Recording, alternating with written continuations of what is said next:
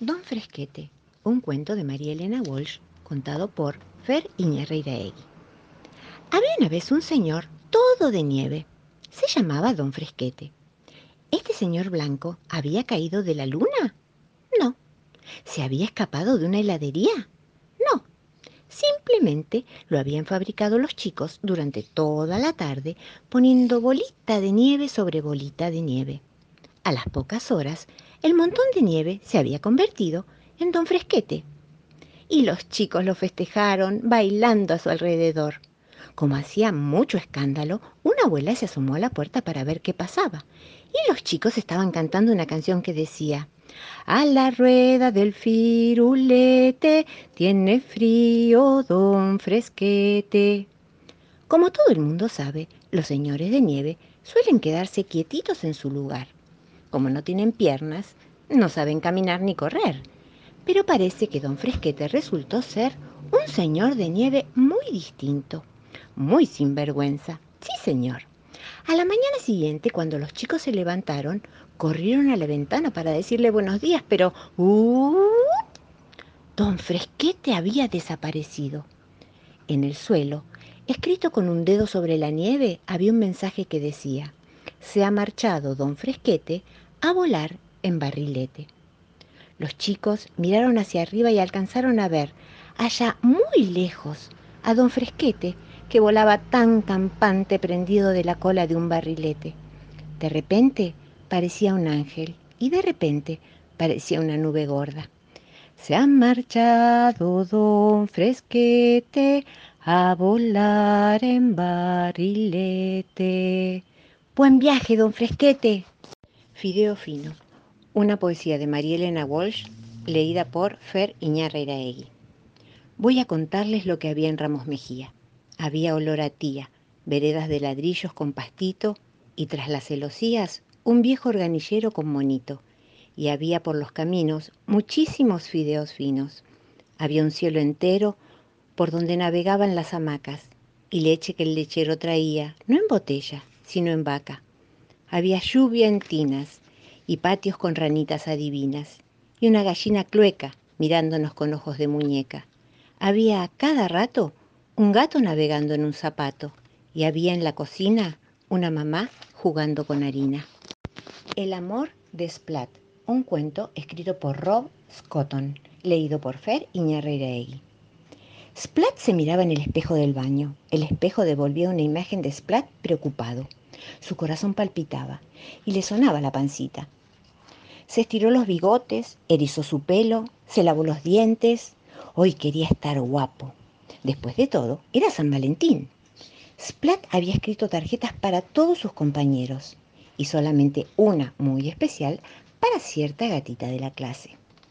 Kitten tenía las patitas blancas como la nieve y los ojos verdes como los guisantes Splat le gustaba más que los palitos de pescado y el helado. Pero cada vez que Kitten veía a Splat, le tiraba de las orejas, le apretaba la barriga con el dedo, le hacía un nudo en el rabo y lo llamaba apestoso. Y después salía corriendo. ¿Por qué hace eso? suspiraba Splat. Su amigo Seymour negaba con la cabeza. Él tampoco entendía. Splat ensayó su sonrisa por última vez antes de salir del cuarto de baño.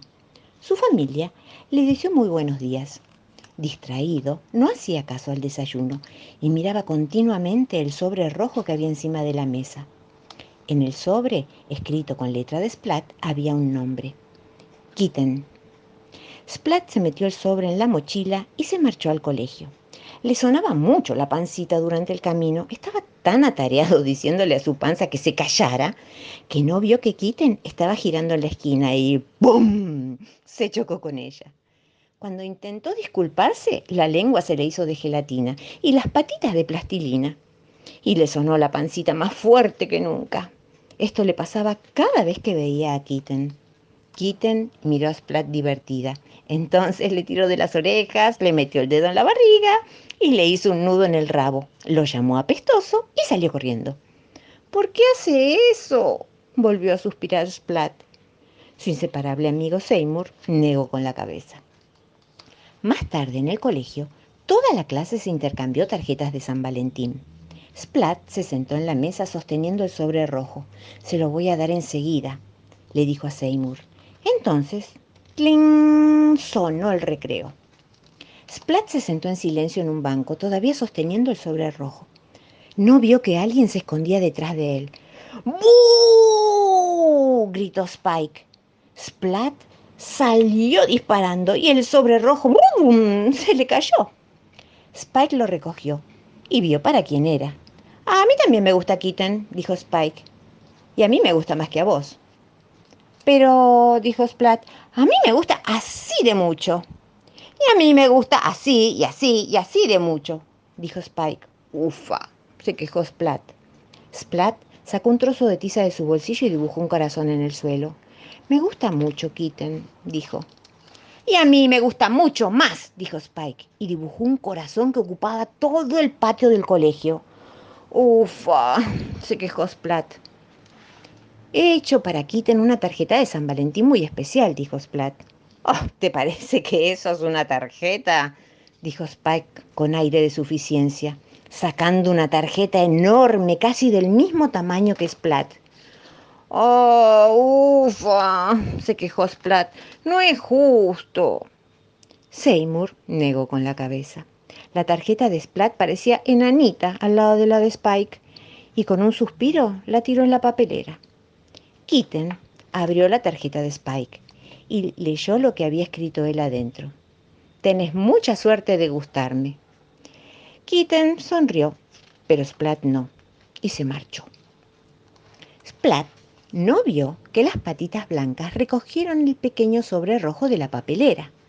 Tampoco vio que los ojos verdes como guisantes leyeron el nombre que tenía escrito. Kitten sacó la tarjeta del sobre y la abrió. Con su mejor caligrafía, Splat había escrito dos palabras. Me gustas. Y había dibujado dos gatitos sonrientes, uno negro, que era él, y una blanca, que era Kitten.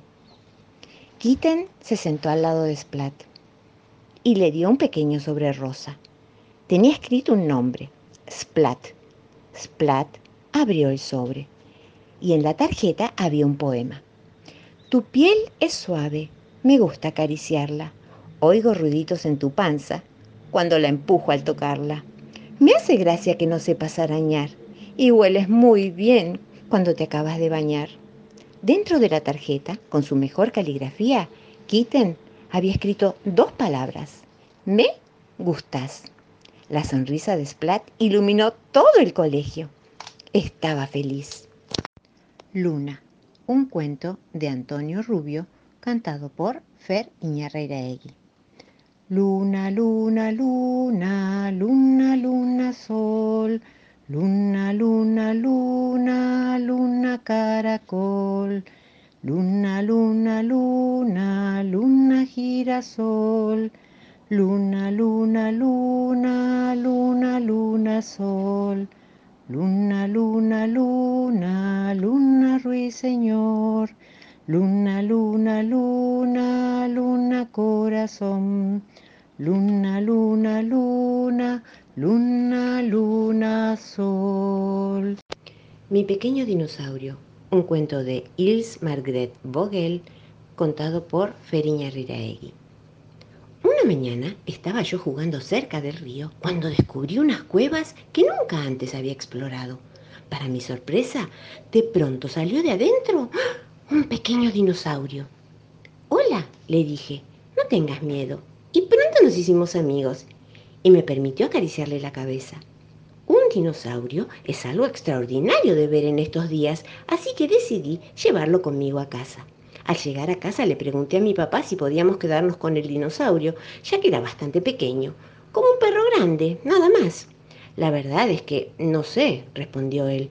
Puede ser que ahora sea relativamente pequeño, pero cuando crezca y sea adulto es probable que sea más grande que nuestra casa, y en ese caso ¿Dónde va a vivir? Papá prometió llamar al profesor Rox. Rox trabaja en el Museo de Ciencias y sabe mucho de dinosaurios, así que posiblemente él pueda ayudarnos, me dijo. El profesor estuvo encantado de venir a casa a ver nuestro dinosaurio. Esta clase de dinosaurio no crece más que esto, dijo. Seguramente se va a quedar de este tamaño. Así que yo les diría que si quieren quedárselo, estaría muy bien.